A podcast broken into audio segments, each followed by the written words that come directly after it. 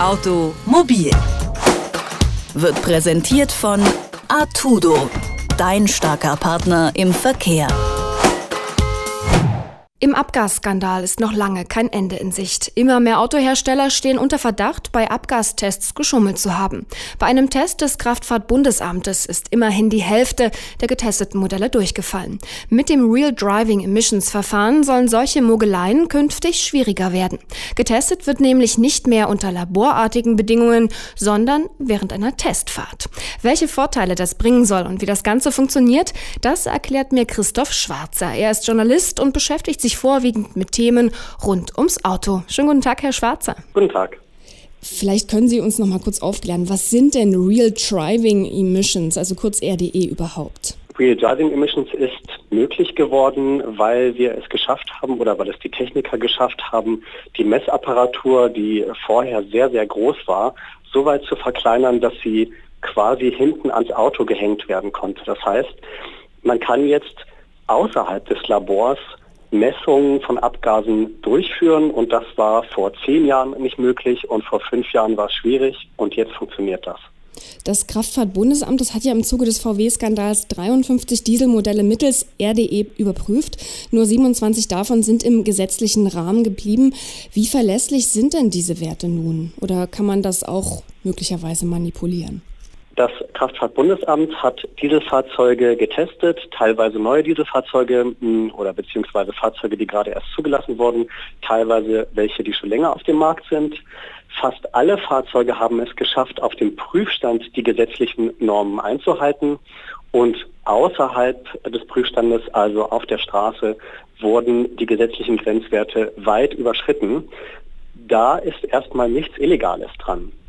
Was in Zukunft passieren soll, ist, dass wenn ein neues Fahrzeug auf den Markt kommt, zum Beispiel ein neuer VW Golf, dann wird der einmalig, bevor er auf den Markt kommt, Typ geprüft.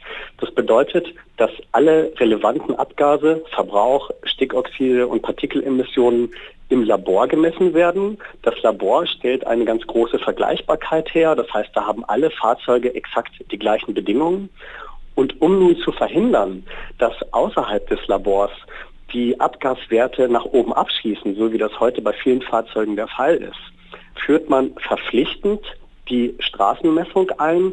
Das heißt, bei dieser ersten Typprüfung müssen die Fahrzeuge auf einer echten Straße beweisen, dass sie am Anfang den Grenzwert nur, und ich betone das mit in Häkchen nur, um das 2,1-fache überschreiten. Bei diesen RDE-Messungen, da gibt es ja auch Regeln, wie dieser Test durchzuführen ist. Ne? Also da gibt es ja gewisse Vorgaben, zum Beispiel was Streckenlänge und Höchstgeschwindigkeit angeht. Aber trotzdem auf der Straße sind ja identische Bedingungen äh, gar nicht zu erzielen. Sind denn die einzelnen Modelle dann überhaupt noch vergleichbar? Vergleichbarkeit ist bei RDE nicht das Ziel. Das Ziel ist, Schwachstellen aufzudecken und das Ziel ist letztlich, die Luft in den Städten, aber auch außerhalb der Städte sauberer zu kriegen.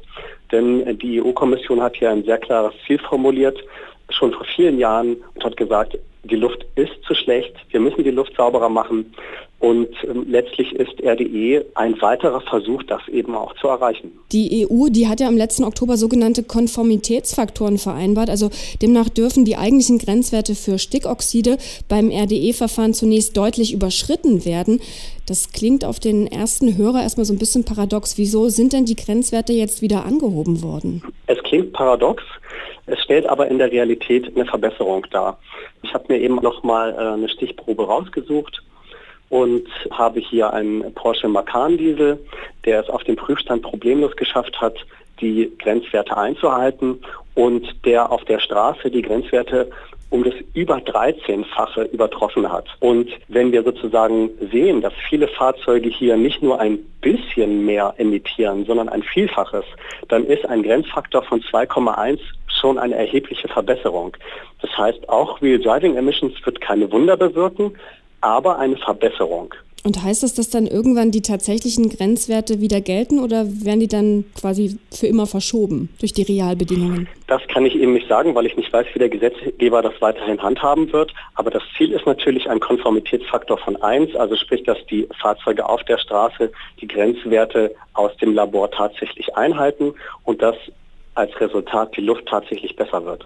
Für LKWs, da gibt es ja schon seit 2011 dieses sogenannte RDE-Verfahren.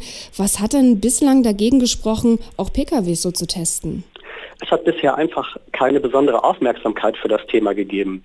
Das heißt, man hat sich erstmal auf das konzentriert, wo man wusste, hier entstehen besonders viel Abgase, LKWs sind groß, LKWs sind schwer und hat quasi erst in der Folge dann gesagt, jetzt wollen wir das auch für Pkw machen. Das ist ein Thema, was weitgehend unbeobachtet lief, bis zu dem Tag, als der VW-Skandal öffentlich wurde. Erst seitdem bekommt dieses Thema so eine starke Aufmerksamkeit, denn es ist nicht so, dass sozusagen erst nach der VW-Manipulation RDE eingeführt wurde, sondern den Plan gibt es schon deutlich länger. Real Driving Emissions heißt das Testverfahren, mit dem realistische Abgaswerte gemessen werden sollen. Christoph Schwarzer hat erklärt, was dahinter steckt. Vielen Dank, Herr Schwarzer. Ich danke auch.